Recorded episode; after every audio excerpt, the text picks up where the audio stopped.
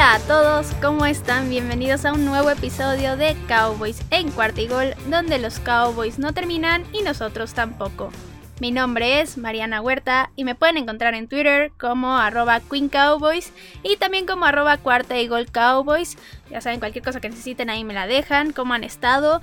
Ya cada vez más cerca de la temporada, de hecho la semana que entra ya hay partido de los Vaqueros, ya es el partido del Hall of Fame, que digo no cuenta mucho, pero es un partido de mucha emoción, donde van a haber jugadores de los Cowboys que van a estar en el Salón de la Fama o que van a ser inducidos en ese partido al Salón de la Fama. Entonces va a ser un partido con mucha emoción y pues ya vamos a tener fútbol americano, lo cual es muy emocionante. Y pues justo como ya va a estar más cerca la temporada, ya tenemos muchas, muchas noticias, así que vamos a empezar de una vez. Y quiero empezar hablando de la conferencia de prensa del inicio del training camp de los Cowboys. Y voy a empezar con Mike McCarthy. Y él prácticamente lo más importante es que dijo que Dak Prescott va a estar participando al 100% desde el día 1. Y de hecho Jerry Jones dijo que ayer, lunes 25 de julio, ha sido el mejor entrenamiento que le ha visto a Dak Prescott. No me acuerdo si fue el lunes o fue el domingo, pero el punto es que el mejor entrenamiento desde que Dak está en el equipo. Entonces, como podrán ver, sí está al 100%. Y también otra cosa que contó Mike McCarthy, regresando a él, es que contó una anécdota de que cuando Jerry Jones le marcó para avisarle de que iban a estar en Hard Knocks, casi voltea su camioneta porque dice que iba lloviendo y pues la emoción y demás. Pero lo bueno es que no pasó nada y que sí se pudo detener y ya asimiló la noticia y pudo seguir su camino, pero casi voltea su camioneta por estar en Hard Knocks. Y ahora sí vamos a pasarnos a Jerry Jones. Y él primero habló sobre la vacunación, porque prácticamente eso es el tema ahorita que está fuerte en la NFL, y dijo que solo un puñado de jugadores, refiriéndose más o menos 5 jugadores, no está comprometido ahorita con vacunarse, o al menos no lo tiene en mente, lo cual se me hacen poquitos jugadores y me da gusto, pero esperemos que estos 5 jugadores pronto cambien de opinión o se vayan a vacunar en dado caso.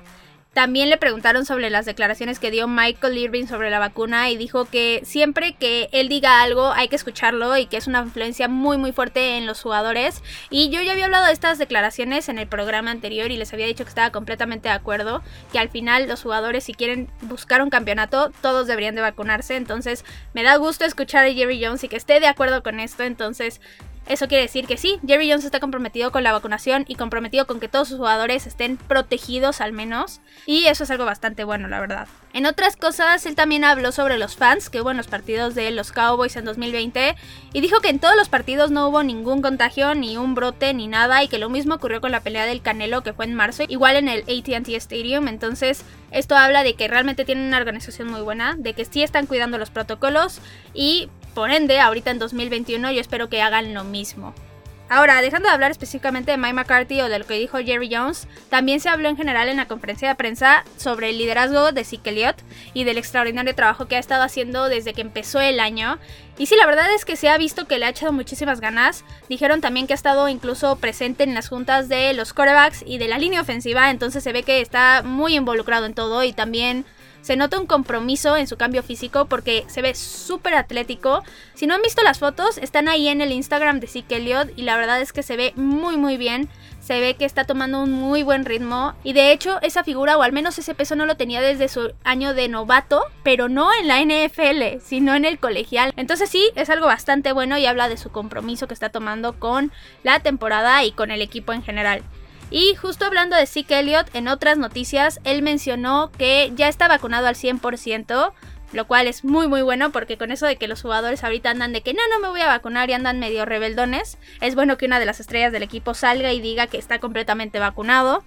Y regresando también al tema de las vacunas, Mike McCarthy reportó que el staff de cocheo del equipo está 100% vacunado. Absolutamente todos ya tienen la vacuna.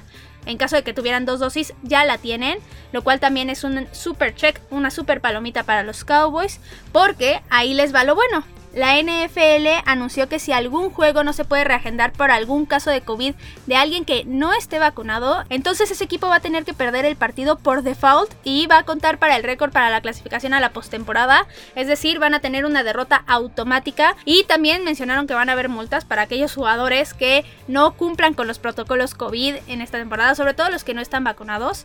Y ustedes dirán, pues es una medida súper fuerte porque al final es perder un partido, pero yo estoy completamente de acuerdo porque creo que es una presión importante para todos aquellos jugadores que no se quieren vacunar y que realmente ahorita como que les vale la situación. Entonces, para mí está muy bien esta presión, está muy bien la medida. Creo que la NFL está metiendo mano dura, no solamente por todo lo que implica hacer un partido de fútbol americano, sino también por su situación económica y también por la salud de absolutamente todos ahí. Porque como saben, o si no lo saben, se los digo en una vez, la vacuna no es que te esté curando del COVID para que no te dé nunca más, sino que si te da, no te va a dar fuerte y asegura que no te vayas a morir o al menos eso es lo que se pretende hacer con la vacuna. Entonces sí, es una forma de proteger absolutamente a todos y qué bueno que la NFL esté involucrada con esto y que metan mano dura en este caso. Ahora ya pasando a los Cowboys en Training Camp y todo esto, primero pusieron ellos en la pop list, o sea, la lista de Physical Unable to Perform o los que no pueden hacer performance físico en español, a seis jugadores para el inicio de este training camp y ellos son Amari Cooper, DeMarcus Lawrence, Tristan Hill, Greg Sterling, Chauncey Goldstone y Mish Hyatt. De estos jugadores, Amari Cooper sí ha estado ahí entrenando, pero separado. Y no al 100%, todavía está recuperándose de su lesión de la rodilla, pero más tarde que nunca va a estar de regreso en el campo. Y de los demás jugadores de aquí, el que sí preocupa es Tristan Hill, porque quién sabe si vaya a recuperarse de su lesión. Y también hay mucha competencia en su posición, él es tackle defensivo.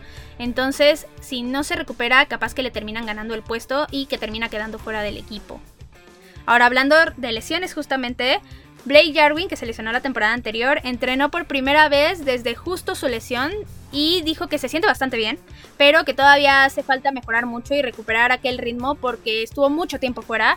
Y no lo crean, de hecho no está tan lejos de su ritmo. En los últimos videos que han sacado los Cowboys ha tenido buenas recepciones, se ha visto bastante bien, entonces yo no creo que esté tan lejos de este ritmo y la verdad es que se ve bastante recuperado de su pie. Ahora vamos a pasar a Dak Prescott porque también lo entrevistaron en este training camp y primero le preguntaron sobre su estado de vacunación y dijo lo mismo que la vez pasada, dijo que no le parece relevante revelar esa información, lo cual sí es muy frustrante, pero también dijo que el equipo va a llegar fácilmente a los números que pide la NFL referente a la vacunación, que este es el 85%. Entonces, ahí me hace dudar en realmente si está vacunado o no dice declaraciones buenas, pero también declaraciones de que no quiere decir si está vacunado o no. Esto es algo muy extraño. Yo no creo que sea un jugador de los que no se vaya a vacunar. Yo creo que sí lo vamos a tener vacunado, entonces no se preocupen por esto. Al menos que de repente sí saliera como un Cole Beasley o como por ahí un DeAndre Hopkins a decir, no, yo no me quiero vacunar, ¿qué les pasa? Me retiro. Ahí sí sería de preocupación. Pero por mientras, revele o no revele este estado para el público en general, no importa. Lo importante es que el equipo sepa de su estado de vacunación, la NFL lo sepa y punto. Y pues esas fueron todas las noticias rápidas, fueron muchas noticias. Y así vamos a estar yo creo que de aquí a que inicie la temporada porque al final los Cowboys ya están entrenando, ya están pasando movimientos, de hecho ya van a haber algunos movimientos esta semana al parecer, pero todavía no son oficiales, por eso no se los cuento, por eso no se los digo, pero así vamos a estar y eso es muy bueno porque al fin ya vamos a tener noticias, al fin ya vamos a tener juegos, aunque sea de pretemporada no importa, ya los vamos a tener. Y pues, a pesar de que ahorita sí hay deportes, porque están las Olimpiadas, que yo las amo con todo mi ser, he visto muchos, muchos eventos. Me he estado desvelando por ahí, yo creo que algunos de ustedes también, porque es complicado. Ahora sí que el horario con Tokio no nos favorecen absolutamente nada a los que estamos en este continente americano. Pero pues han estado muy entretenidas y aprovechando que les dije de las Olimpiadas, vean los eventos, están buenísimos. La verdad es que las finales están muy cerradas y pues es una lástima que no haya público, la verdad. Pero al menos nosotros desde nuestras casitas podemos gritarle a la televisión, apoyar a nuestras selecciones, apoyar a nuestros jugadores favoritos, porque aunque no lo crean también hay jugadores de otros países que yo apoyo muchísimo y que los he seguido desde hace mucho, mucho tiempo en sus reportes, en sus carreras y demás. Y pues qué bueno que tenemos Olimpiadas al menos de aquí a que empiece el fútbol americano.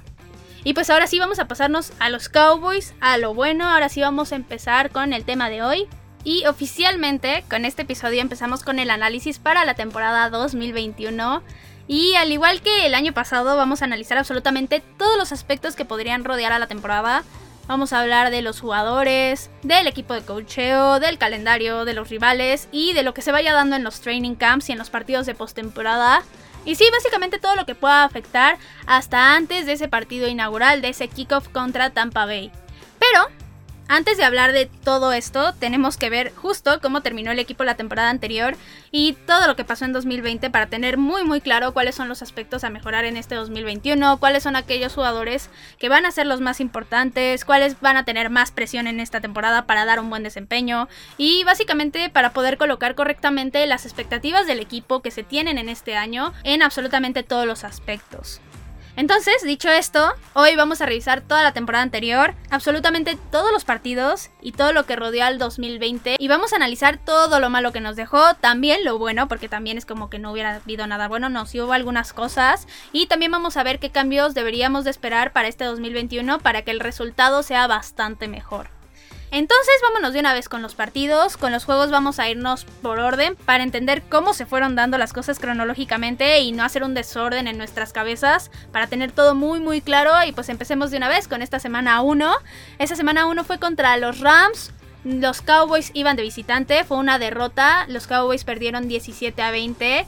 Y este fue uno de los inicios de temporada con más incertidumbre, si no es el que más, obviamente por lo del COVID. Prácticamente nadie tenía idea de cómo iba a lucir el equipo en ese primer partido. Prácticamente todo el grupo de coacheo era nuevo, salvo Kellen Moore, entonces no se tenía ni idea de cuál iba a ser el enfoque de los Cowboys y si tantos cambios iban a funcionar tan rápido. Entonces, por pura lógica, el equipo tuvo bastantes errores en este partido y a pesar de que no jugaron tan mal, porque eso fue, no jugaron mal realmente, fue un juego que no pudieron controlar en ningún momento y al final lo terminaron perdiendo. En general, este desde un inicio era un partido complicado porque era de visitantes contra probablemente la mejor defensiva de la liga. Y yo sí creo que por eso ofensivamente hablando el equipo le costó avanzar y anotar puntos porque 17 puntos no fueron muchos, sobre todo porque en ese momento todavía estaba Dak Prescott, pero de todas formas Dak aún así tuvo un partido normal e incluso se podría decir que sí que Elliot tuvo un juego bastante bueno porque se quedó solamente a 4 yardas de la 100 por tierra y de hecho anotó dos veces con un promedio de 4.4 yardas por acarreo, entonces el el partido de Zeke fue bastante bueno. El partido de Dak fue decente, no cometió errores. Entonces, ofensivamente hablando, por eso yo creo que no se anotaron tantos puntos. Por la defensiva a la que los Cowboys estaban enfrentando. Y pasándonos al otro lado, en este punto nosotros ya sabemos que el punto débil de los Cowboys en 2020 fue la defensiva.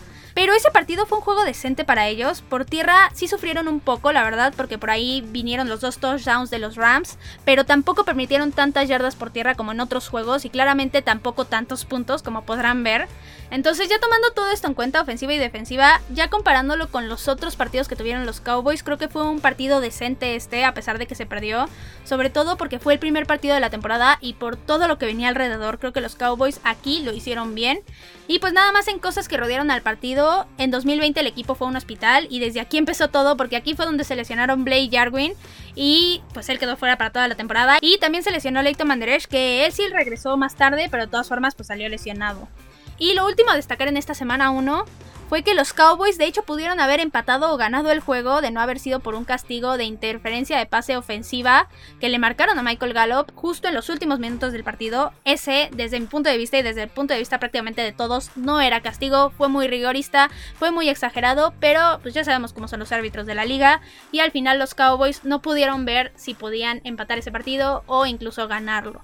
Pero bueno, pasándonos a la semana 2, aquí es donde empezaron los desastres porque fue el partido contra Atlanta, los Cowboys venían de locales y lograron ganar, sí, con una victoria de 40 a 39. Pero pues vamos a explicar este marcador porque ya la mayoría sabemos qué fue lo que pasó. Este fue el primer partido de los Cowboys en casa y como dije al principio, fue un verdadero desastre. Si no fuera porque los Falcons en serio no saben cerrar partidos y porque su defensiva fue inexistente casi todo el juego, los Cowboys definitivamente lo hubieran perdido. No había manera que con todas estas circunstancias lo hubieran ganado después de ir tan abajo en el marcador. Este probablemente sea uno de los peores primeros cuartos que yo le haya visto al equipo, si no es que el peor. Estoy casi convencida de que es el peor solo porque no me puse a revisar absolutamente todos los juegos que he visto, pero realmente sí fue una sensación muy mala. Permitieron 20 puntos y ofensivamente no hicieron absolutamente nada y aparte tuvieron 3 fumbles, entonces yo no encuentro una situación peor que esta, la verdad. Ahora, después de este primer cuarto horroroso, realmente aquí fue donde los Cowboys despertaron y Dak Prescott tuvo un partidazo. Tuvo 450 yardas por aire, un touchdown por aire y tres touchdowns por tierra y de hecho batió un récord de ser el primer jugador en la historia en tener más de 400 yardas por aire y 3 touchdowns por tierra. Entonces, Dak Prescott excelente. Y de hecho, si no hubiera sido por él, jamás se hubiera podido remontar en este partido. Porque la defensiva siguió jugando terriblemente mal. Pero, pues sí, la gran ofensiva de Dak Prescott y el milagro al final de Greg Surlane con su partada corta en la penúltima jugada del partido hizo que los Cowboys se pudieran llevar al final el juego. Entonces sí, fue un desastre, como ven, fue cosa de un milagro y de algo muy circunstancial. Aquí otra cosa negativa que yo puedo destacar en este partido es que hubo muchos castigos por parte de los Cowboys, tuvieron 7 para 75 yardas, los cuales son muchos y sobre todo porque no son de false start, son castigos más importantes que te están quitando muchas, muchas yardas. Y lo único positivo que yo puedo rescatar en este partido, aparte de Dak Prescott obviamente, aquí sí son los equipos especiales, porque sin ellos no se hubiera ganado, no se hubiera logrado esa remontada épica al final, entonces muy bien por ellos. Y también aquí hubo otra vez lesiones con Tyron Smith que no jugó en este partido. Ahora pasándonos a la semana 3, esta fue contra Seattle, los Cowboys fueron de visitantes y perdieron 31-38. Y este es otro partido donde si la defensiva hubiera jugado un poquito mejor, los Cowboys se lo hubieran llevado sí o sí. En general fue un juego muy malo de la defensiva secundaria porque le permitieron 5 touchdowns a Russell Wilson y Tyler Rocket también los destrozó varias veces a los esquineros y a los safeties, no sabían qué hacer con él. Y de parte de la ofensiva este fue un partido bastante bueno otra vez porque Dak Prescott volvía a pasar las 450 yardas, pero aquí vino un poquito de error porque él tuvo dos intercepciones y un balón suelto, entonces a pesar de que sí lanzó mucho, también tuvo sus errorcitos. Y aquí sí que Elliot estuvo muy desaparecido, entonces estas dos cosas combinadas, los errores de Dak Prescott más sí desaparecido, hicieron que al final la ofensiva no pudiera cubrir el desempeño bastante malo de la defensiva y al final no pudieran ganar. Ahora, dos jugadores que quiero destacar en este partido son Aldon Smith, que tuvo tres capturas de coreback, y también a Trevon Dix, que tuvo ese jugadón donde DK Metcalf prácticamente ya había anotado, pero llegó Trevon por detrás, le soltó un manotazo, le zafó el balón y terminó siendo balón para los Cowboys. Entonces estos dos jugadores muy muy bien, fueron los únicos que se salvaron de esa actuación tan mala de la defensiva. Y otra vez los Cowboys aquí volvieron a cometer 1500 castigos, bueno, no 1500, cometieron 10 para 59 yardas, pero sí son muchísimos y seguía siendo una constante para los Cowboys. Ahora, pasando al partido número 4, a la semana 4, los Cowboys jugaron contra los Browns y este era de locales y perdieron muy feamente también, perdieron 38-49. Este fue otro partido horroroso de la defensiva donde no pudieron parar la carrera para nada y permitieron más de 300 yardas por tierra. Pero ojo, Nick Shaw, que es el corredor titular de Cleveland, salió lesionado en el primer cuarto. O sea, no era para que permitieran tantas yardas. Creo que aquí fue donde se notó sobre todo que la defensiva de los Cowboys por tierra no existía. Era como si no estuvieran en el campo. Entonces sí, defensivamente otra vez muy mal. Y ofensivamente hablando, otra vez fue un juegazo de Dak Prescott. Pasó las 500 yardas, anotó cuatro veces por aire. Y lo único malo es que sí tuvo un balón suelto porque la línea ofensiva no podía contener a Miles Garrett. Pero fuera de eso, todo estuvo excelente y de hecho batió otro récord de ser el primer jugador en la historia con tres juegos seguidos de 450 o más yardas por aire, entonces muy bien por Dak. Y aquí otra cosa negativa de hecho fue que sí tuvo otro mal juego con muy pocas yardas para él y otro balón suelto. Entonces ahí otro tache. Y otra vez se volvieron a presentar las lesiones aquí porque el centro Joe Looney, que ya venía tocado de hecho desde el partido de Seattle, salió lesionado en la primera jugada, entonces no pudo seguir. Y otro jugador que voy a destacar, pero no por buenas acciones, sino por muy malas acciones, es a Jalen Smith porque tuvo un partido muy, muy malo, la verdad. Luego llegamos a la semana 5, la desgracia total, el partido de la desgracia porque fue el de los gigantes. Los Cowboys eran de locales. Sí, sí ganaron el partido 37 a 34, pero es el partido más agridulce del universo porque aquí fue cuando se lesionó Dak Prescott. Este en general fue un partido malo de la defensiva otra vez, porque a pesar de que no permitieran tantas yardas y cometieron muchos errores que terminaron costándoles caro, pudieron haber hasta perdido el partido de hecho. Y lo único bueno de hecho que hicieron es que lograron anotar con un balón suelto que provocó de Marcus Lawrence. La defensiva de los Cowboys, ya lo sabemos, no anota mucho, no genera muchas pérdidas de balón, entonces esto fue bastante bueno. Y del lado de la ofensiva, no estaba haciendo el mejor juego de Dak Prescott porque tuvo una intercepción. Pero cuando ya estaba recomponiendo el camino, llegó su lesión y pues ya sabemos qué pasó. Después de esto, Zeke tuvo un partido muy muy bueno. Al final se lo terminó dedicando a Dak y lógicamente por esto tuvo el partido tan bueno.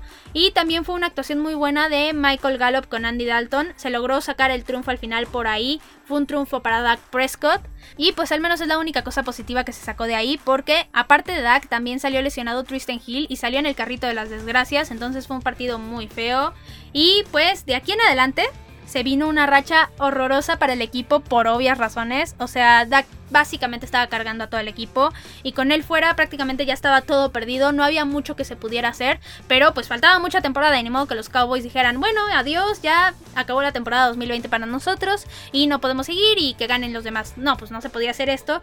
Entonces vámonos de una vez con la semana 6. Esta fue contra los Cardinals, fue de locales y fue una derrota obviamente. Los Cowboys perdieron 10-38. Y era completamente lógico que este juego sí fuera un desastre, así lo terminó siendo, la ofensiva no pudo arrancar en ningún momento, Andy Dalton tuvo dos intercepciones, que de hecho una de ellas fue un robo de los árbitros 100% porque a CD Lamb no le marcaron un castigo descarado antes. Y justo por eso fue una intercepción CD no pudo llegar a donde debería de haber estado cuando lanzaron el balón. Entonces, quitando esa, sí Andy Dalton tuvo una intercepción y batallaron muchísimo en general también contra Buda Baker, que tuvo un juegazo y la defensiva también de Arizona tuvo un juegazo en general. Entonces, ofensivamente todo muy mal. Otra vez sí que Leo tuvo muchos problemas con los fumbles porque tuvo dos. Y pues la defensiva, por otro lado, también batalló muchísimo. Nunca pudieron contener a Kyler Murray ni por aire ni por tierra. Y tampoco pudieron con Kenny Drake corriendo. Entonces sí, fue un partido muy malo. Y de hecho yo lo único que podría resaltar aquí fue que regresó Leighton Manderesh y ya. Pasándonos a la semana 7, fue contra el Washington Football Team. Los Cowboys fueron de visitante y Dios mío. Perdieron 3 a 25. Y yo creo que este fue el peor partido que yo le he visto a los Cowboys en toda mi vida. Fue un juego donde no solamente jugaron mal, sino que se veía un equipo sin alma, sin motivación para jugar y en serio como si no se hubieran presentado al partido. La ofensiva no hizo absolutamente nada y la defensiva parecía que no había ido porque Kyle Allen, Kyle Allen logró anotar dos veces y también permitieron lo que quisieron por tierra. Yo no tengo mucho que decir, la verdad, sobre este partido. Solamente que sí, quiero resaltar que le dieron a Andy Dalton un golpe súper duro. De hecho, tuvo que salir conmocionado. Y de hecho, después la NFL decidió no sancionar a John Bostic. La verdad, muy mal para la NFL. Para ellos fue suficiente que Bostic saliera expulsado en el partido y ya, lo cual me parece increíble. Yo creo que la NFL debería de poner mano dura aquí también, porque si los jugadores siguen haciendo este tipo de golpes, siguen yendo contra los jugadores sin importarle en dónde le estén pegando, con la fuerza en que le estén pegando y lo defenso que esté el otro jugador, la verdad es que van a terminar causando una lesión muy fuerte en alguien. Yo espero que la NFL siga poniendo mano dura en este tipo de cosas porque los jugadores como John Bostic no deberían de seguir haciendo este tipo de golpes ni poniendo en riesgo la vida de los otros jugadores. Ahora pasándonos a la semana número 8, los Cowboys jugaron contra Philadelphia, fue de visitante y también perdieron, perdieron 9-23. Y este fue el partido de Fuchi Dinucci y yo creo que ya con eso es más que suficiente para saber que fue un mal partido para los Cowboys. Este fue un juego que si se hubiera jugado con un poco más de ofensiva y un mejor quarterback se hubiera ganado definitivamente, porque la defensiva no lo hizo tan mal de hecho. Generaron dos intercepciones contra Ron Dix, generaron dos balones sueltos. Pero aquí sí la ofensiva no hizo absolutamente nada. Fuchi Dinucci no logró nunca establecerse y hacer que la ofensiva avanzara, aunque sea un poquito. Y el juego terrestre tampoco fue bueno, de hecho fue un desastre. Entonces este partido igual, lo dejamos para el olvido, fue malo, punto, los Cowboys perdieron. Y pasémonos al partido número 9, y este fue contra los Steelers.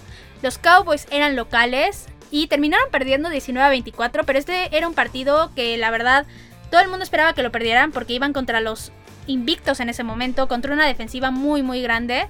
Pero realmente este partido fue una verdadera sorpresa porque los Cowboys iban a iniciar con su cuarto coreback de la temporada y de alguna forma lograron dar pelea hasta el final del partido.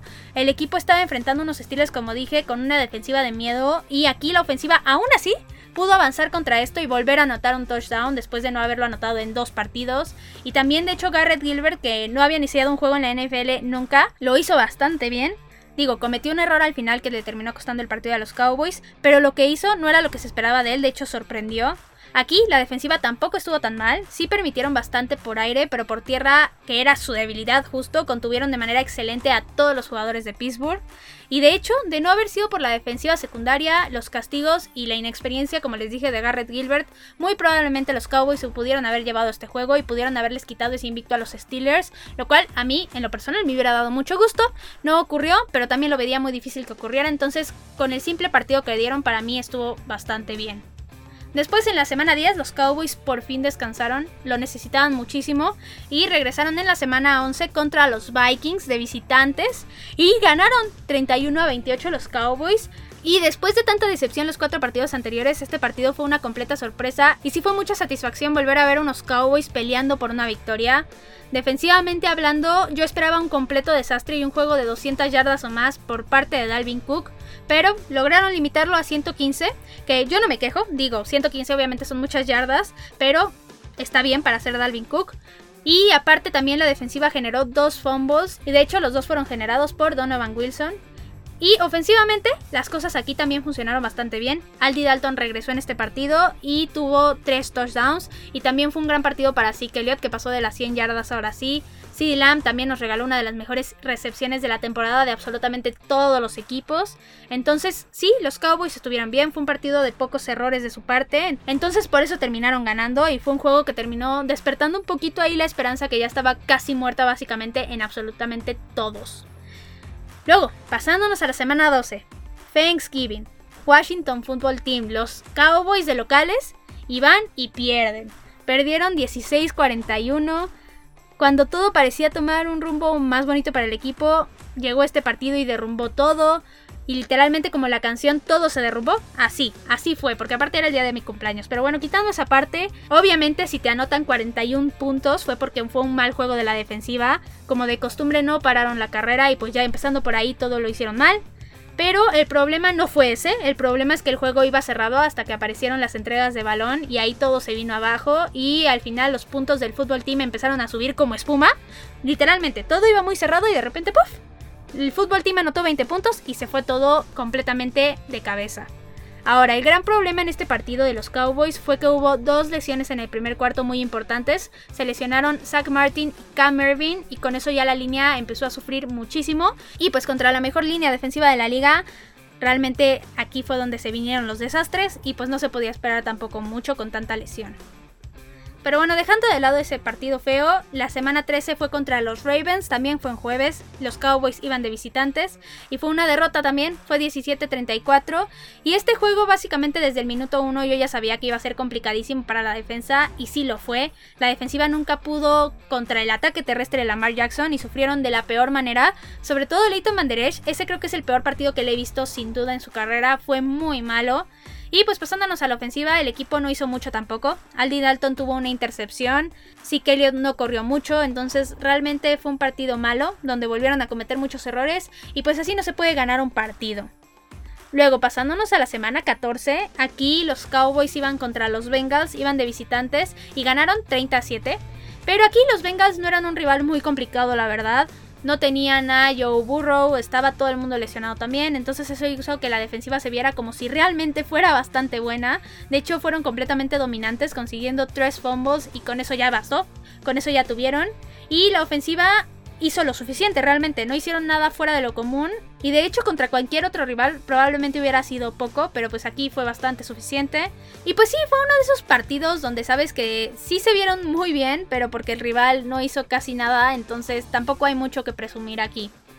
Luego, en la semana 15, los Cowboys jugaron contra los 49ers, jugaron de locales y ganaron otra vez, ganaron 41-33 y este fue el duelo de hospitales por excelencia porque en ambos equipos había un mundo de lesiones, empezando con que en este juego no jugó Zeke Elliott, tampoco estaban jugando los dos corebacks titulares de ambos equipos, entonces pues sí, duelo de hospitales. Dejando esto de lado fue un partido decente de la ofensiva, sobre todo de Tony Pollard que lo hizo excelentemente bien como corredor titular, pero la defensiva otra vez estuvo mal, aunque aquí sí los 41 puntos de los Cowboys que anotaron fueron suficientes para contrarrestar a la defensiva.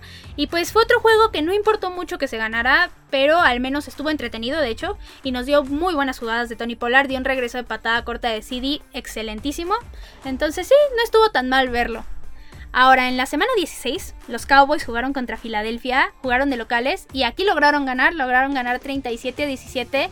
Y este fue un buen partido del equipo. Ofensivamente hablando, Andy Dalton tuvo un juego con 3 touchdowns. Que también rebasó las 100 yardas, entonces buen partido de su parte. Fue un juegazo de Michael Gallup y de Amari Cooper. Entonces muy bien por ellos. Defensivamente les costó otra vez de tener un coreback móvil con Jalen Hurts, pero generaron entregas de balón con dos intercepciones y ya con eso lograron controlar la situación.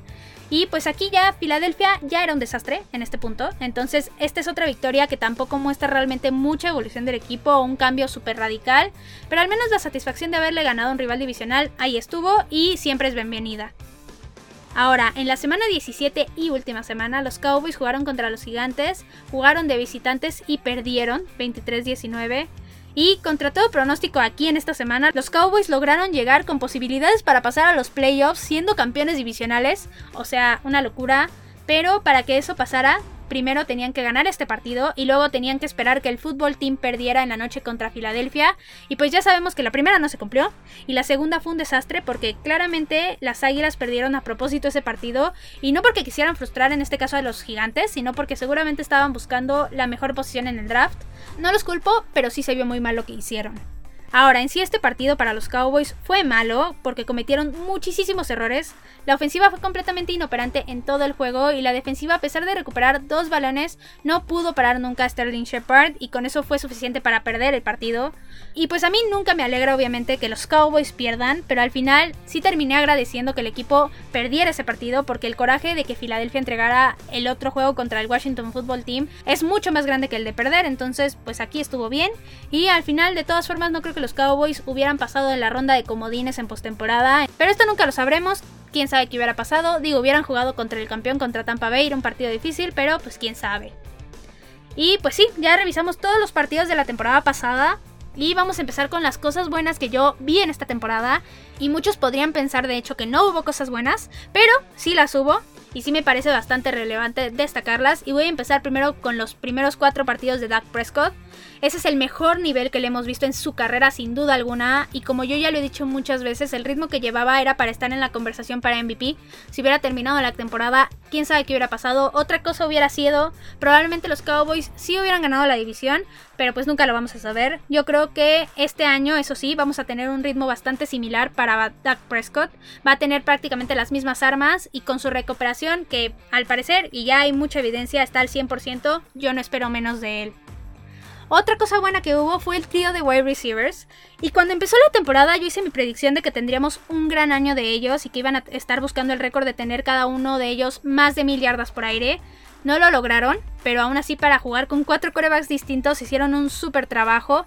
A Cooper sí rebasó las mil yardas y fue el arma segura en todo momento. CD Lamb se quedó muy muy cerca de las mil, pero eso no importa porque se mostró muy veloz y con muy buenas manos. Cometió sí algunos errores de novato, pero lo normal nada más. Entonces lo hizo muy bien en su año de novato y aparte este offseason se puso a entrenar y está más fuerte, está más corpulento, más musculoso, entonces eso es bastante bueno. Y por último, Michael Gallup estuvo desaparecido en algunos partidos, pero fue excelente como arma profunda, tuvo recepciones muy impresionantes. Entonces sí, en general yo quedé muy feliz con este tío de jugadores. Luego quiero destacar a otros dos jugadores más, pero del lado de la defensiva, y son Donovan Wilson y Neville Gallimore. Y esto fue algo muy positivo porque ni siquiera fue planeado que los dos resaltaran o que salieran a la luz. Fueron dos jugadores que tuvieron que entrar a cubrir lesiones y dieron una muy grata sorpresa. Donovan Wilson desde el minuto 1 aportó y sí hizo el mejor trabajo en la defensiva secundaria, solamente que pues sí, aquí no recibía nada de ayuda y por eso en conjunto no funcionaban las cosas. Y del lado de Neville Gallimore, él era el único tackle defensivo que lograba detener la carrera e hizo un gran trabajo en su año de novato y mi predicción es que va a terminar siendo el jugador titular en este año. Ahora, la última cosa que quiero destacar positiva son los equipos especiales porque hubo un cambio muy bueno. Y no es algo que tuviera mucho foco, pero sí es muy importante. Ellos pasaron de ser de los peores a ser de los mejores 10 conjuntos en todos los aspectos. Goles de campo, regresos de patada, absolutamente todo lo mejoraron. Y fue mucho gracias a John Facel. Él hizo un gran trabajo como coordinador y si sigue por ese camino el equipo va a seguir mejorando y muy probablemente en este 2021 o en 2022 los veamos como uno de los mejores 5 conjuntos de equipos especiales. Ahora, ya hablamos de todo lo positivo que hubo, bueno, de lo poquito positivo que hubo. Y pues ahora sí vámonos con las cosas malas. Y aquí sí hubo muchísimas. Y podría mencionar a N cantidad de jugadores que tuvieron un mal año, que tuvieron una mala temporada. Pero no voy a hacer eso. Me voy a mantener con las cosas más importantes porque si no, no acabaríamos nunca. Y voy a empezar con la más obvia, que es la defensiva. Aquí todo salió mal casi que desde la semana 1. De hecho, creo que esa semana fue de las pocas que se vieron decentes. Pero pues a partir de la semana 2 sí se vieron como la peor defensiva en la historia del equipo. Una de las peores defensivas en la historia de la NFL. Entonces, pues no hay más que decir, básicamente.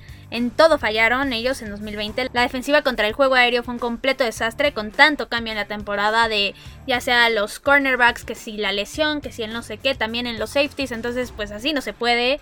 Luego se confundían en la mayoría de las coberturas, dejaban muchísimo espacio a los receptores y no lograban cerrar los espacios. Y también del otro lado de la defensiva aérea, cuando intentaban presionar al coreback, también fallaron muchísimo porque fue muy poca presión.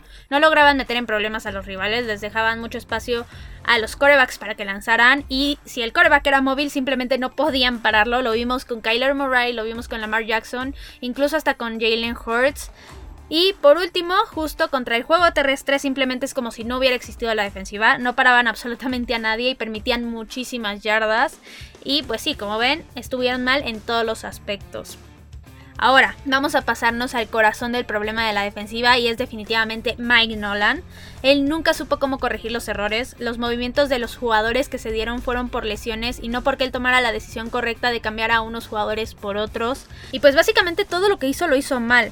Ahora, cuando se le preguntó a los Jones y a Mike McCarthy sobre Mike Nolan y el por qué su despido, siempre dijeron que el fracaso se debió a que Mike Nolan no tuvo el tiempo suficiente para implementar su sistema y sinceramente para mí eso fue solamente una excusa para justificar el error de Mike McCarthy de haber traído a alguien que tenía supuestamente con el que tenía una deuda, digamos, o un favor. Entonces, como les digo, para mí fue solamente una excusa, un pretexto, pero lo bueno es que ya no siguieron por este camino, ya se deshicieron de él y ya aprendieron aparentemente del error y yo no creo que sea posible tener un peor año que ese. Ahora, otro punto negativo que hubo en la temporada fue la actitud de los jugadores. Fue evidente que cuando se lesionó Dak Prescott toda la motivación de los Cowboys se perdió por completo, dejaron de luchar por las victorias y dejaron de dar su 100% en la cancha, pero lo bueno es que al parecer eso ya es cosa de la temporada anterior, porque en el training camp todos están dándolo todo y los que necesitaban renovar energías ya lo hicieron y ahorita más adelante voy a hablar de eso. Y el último punto negativo que quiero resaltar son las lesiones. Y esto no es necesariamente un error del equipo porque no es como que los jugadores se lesionan a propósito, pero sí es algo que afectó de manera muy negativa todo el trabajo de los Cowboys. El equipo parecía hospital desde la semana 1 y lo peor es que no solamente fueron muchas lesiones, sino que se lesionaron los jugadores más importantes, sobre todo a la ofensiva. Se lesionaron Dak Prescott, la mayoría de la línea ofensiva, Sí, que Elliot incluso hasta se lesionó por ahí, a Mari Cooper igual, entonces se lesionaron prácticamente todos. Y pues así es muy difícil trabajar también. Ahora, este año yo sí espero que este no sea el caso porque la situación es muy muy distinta. Los jugadores sí se han podido preparar de una forma más normal, con más libertad después del encierro de la pandemia. Han podido salir a entrenar, han podido juntarse con sus compañeros, con sus coaches. Y esto para mí es lo que va a hacer la diferencia no solamente para los Cowboys, sino para todos los equipos. Yo sí creo que esta temporada va a tener bastante menos lesiones que la temporada anterior y esperemos que realmente esto que les estoy diciendo sí se cumpla. Ahora, por último, voy a hablar de algunos de los cambios que se deben de dar en esta temporada. Uno de ellos, el más importante, yo creo que ya se dio, y es el cambio de coordinador defensivo. Era muy importante encontrar el reemplazo de Mike Nolan, y muy temprano en el año los Jones lo hicieron, trajeron a Dan Quinn, y yo estoy convencida de que sí es una mejora Mike Nolan. Dan Quinn es alguien que al final como head coach no convenció para nada, pero como coordinador defensivo tenemos que recordar que él entrenó a la Legión del Boom en Seattle entonces es alguien que definitivamente sabe de defensivas y sí creo que puede hacer un muy buen trabajo, sobre todo porque tiene muy buenos jugadores y muy buenos linebackers, que es una posición que a él le gusta mucho, con la que le gusta mucho trabajar y que creo que puede explotar muy bien. Pero de eso vamos a hablar cuando hablemos de la defensiva y también en el episodio siguiente cuando hablemos de los coaches. Ahora, otro aspecto que yo siento que debe de cambiar es lo de la actitud que les mencionaba. Esto es más que necesario porque hubo muchos juegos en los que el equipo se mostró sin ganas y como si ya dieran todo por perdido. Entonces, sí necesitan los Cowboys darle un giro de 180 grados a esto y poner todo su empeño en todo lo que hagan. Ya tenemos aquí el ejemplo de Zeke Elliott. Él es el primero que está encabezando justo este movimiento porque casi casi de que al día siguiente de que terminó la temporada anterior, él ya estaba entrenando junto con Tony Pollard y sus demás compañeros corredores y eso se ha notado sobre todo en su cuerpo, como les dije, se ve muy atlético. Y así como él, también tenemos por ejemplo un Micah Parsons que igual desde que fue seleccionado trae la energía a tope y eso es algo que se contagia definitivamente y que puede resultar en mucha motivación para sus compañeros. Entonces, así como él deberían de estar todos los jugadores con una energía a tope y yo creo que sí lo están porque eso es lo que están demostrando al menos en el training camp. Ahora, por último, quiero hablar de Mike McCarthy porque aquí no es que necesariamente necesitemos un cambio, sino que sí se necesita una mejora de la temporada anterior. Él necesita ya demostrar que Jerry Jones no se equivocó con él y que ahora sí ya tiene bien cimentado su plan de trabajo y que ya va a funcionar bien el equipo, ya con un training camp en forma, con entrenamientos completos, con una mayor libertad de trabajar y yo creo que sí va a resultar en una mejor temporada, no necesariamente porque él haga magia con el equipo, sino porque realmente la situación va a ser muy muy distinta a lo que se vivió en 2020. Ahora, para cerrar el tema, en general la temporada 2020 sí fue una temporada para el olvido completamente. Todo lo que podía salir mal terminó saliendo mal y al final fue más complicado de lo que se esperaba para los Cowboys, ya considerando el tema de la pandemia que ya era una complicación para absolutamente todos los equipos. Ahora, este año sí pinta para ser completamente distinto y creo que con que los jugadores se mantengan sanos, los resultados se van a terminar dando de la forma más natural posible y todo va a salir de la mejor forma. Creo que todos deberíamos de confiar en esto y en el trabajo que están haciendo los jugadores que se ve que es muy bueno. Y pues eso ya, acabamos ya. Ya no voy a volver a hablar de la temporada anterior, tal vez un poco, pero ya no así, ya no me voy a meter tanto en el tema porque es muchísimo y porque sí, como les dije, es una temporada para el olvido. Recuerden que me pueden encontrar en Twitter, en arroba Queen Cowboys y en arroba Cuarta y Cowboys. Cualquier duda que necesiten, cualquier cosa que quieran platicar, comentarios, chismes, si quieren hablar de las Olimpiadas, ahí me encuentran. He estado muy muy activa poniendo cosas, muchas cosas, en mi cuenta personal, porque pues el americano no es deporte olímpico, qué lástima la verdad. Pero pues si quieren platicar ahí me lo dejan. También ya saben, si les gustan los episodios, recomiéndenlos con quien ustedes gusten, difundan este programa mientras a más gente le llegue mejor, porque así nos hacen crecer mucho más a nosotros y les damos un mucho mejor programa a ustedes. Y pues ya casi vamos a ver a los Cowboys jugar, ya estamos a nada entonces esperen mucho más contenido porque los Cowboys no terminan y nosotros tampoco. Cowboys en cuarta y gol.